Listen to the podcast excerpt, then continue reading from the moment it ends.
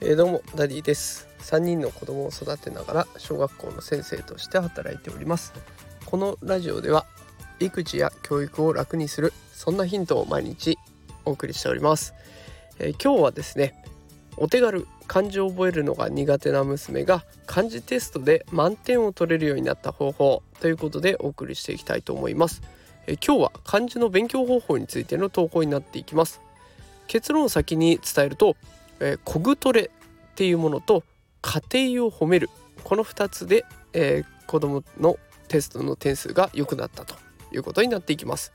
で私の娘今小学校2年生で今度3年生に上がる上がるんですけれども漢字を覚えることが本当に苦手でで1年生の時は漢字テスト100点満点で50点というね1年生の漢字書けないんかいっていうような感じだったんですけれどもまあそれがねこの「コグトレ」っていうやつと「家庭を褒める」っていうこの2つのステップでえー、最後の 2, 2年生最後の漢字テストで満点を取ってきましたのでまあその方法について順に説明したいと思います、えー、勉強に悩んでいる全ての保護者の方向けの投稿となっておりますので是非最後までお聴きください。では早速いってみたいと思いますまず最初にコグトレというものですが、え児童精神科医の宮口先生という方ご存知でしょうかねあの有名になった本で「ケーキの切れない非行少年たち」っていうあの衝撃的なタイトルで結構話題になっているかなと思うんですけれどもあのこの本が出版された当時ね私あの3年生を受け持っていたんですけど同じ学年を組んでいた4人の先生でこう回し読みをしたんですね。でその本自体は少年院に来る子どもたちっていうのは認知機能の弱さが見られるっていうようなものがいろいろ紹介されているんですけれども読み終わった後にこう我々全員が思ったことは子供にもこれは当てはまるっていうふうに感じたんですね。勉強を理解することが苦手な子はちょっと昔になると努力が足りないっていうことで片付けられちゃってたんです。で娘も努力はしてるんですがそれでも覚えられないんですね。でそこでケーキの切れない非行少年たちで紹介されていたコグトレっていうものをやってみたんです。でコグトレの中でもなんかいろいろ種類があったんですがまあ子供にとっつきやすそうなコグトレパズルっていうのがあったんでそれをやってみました。でこのコグトレパズルなんですけどこれは短期記憶トレーニングとか視覚認知、えー、見ていろいろなものを認知するトレーニングとか視覚情報を整理する、えー、見たものを整理するトレーニングって言ったりといろいろな分野のトレーニングが網羅されていました。でいろいろやってみた中でやっぱり娘はね短期記憶がすごく苦手でした。こう、えっと、16マス 4×4 のマスの中にひらがなの文字がいくつか入ってるものを10秒で覚えるっていうものがあるんですね。でその10秒で覚えたものを次のページめくった時に同じマスなんだけど空欄だけのマスがあって同じ位置に同じ言葉を入れていくっていうようなトレーニングがあるんですがそれがなかなかできなかったんですね。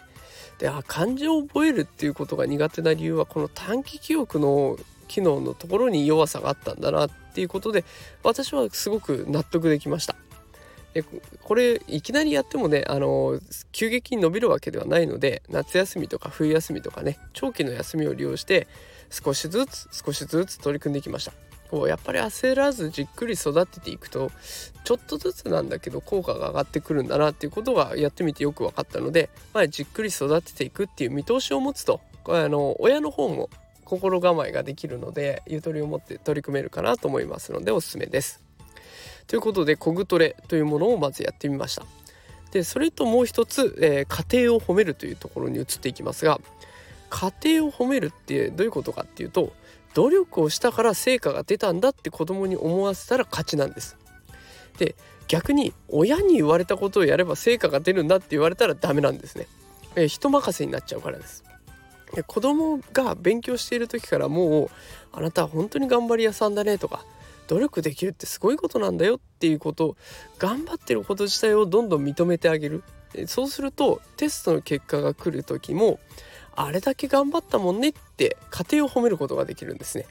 よくありがちなのが100点取れて偉いねって褒めてしまいがちなんですけどそうすると100点を取れなかった時に子供はテストを隠します。それとかあとはなんで自分は100点取れないんだろう。これじゃ褒めてもらえないよって自分を責めたりするようになるんですね。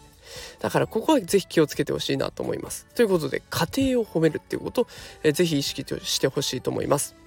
ということで今日は勉強方法について投稿しました、え、ポイントはコグトレと過程を褒める。この2つです。コグトレってねあのイラストが可愛いので子供向けしやすいから勉強っていうよりもゲーム感覚で進められるので娘がすごく気に入ってやってました。えー、ぜひこれノートの方に無料台本を貼ってあるんですけれどもそこに、えー、宮口先生が実際に書いた記事が載っていますのでそちらの方を見ていただくと、えー、そのコグトレの良さが分かってくるかなと思いますので、えー、ぜひそちらの方もノートのリンクの方も見てみてください。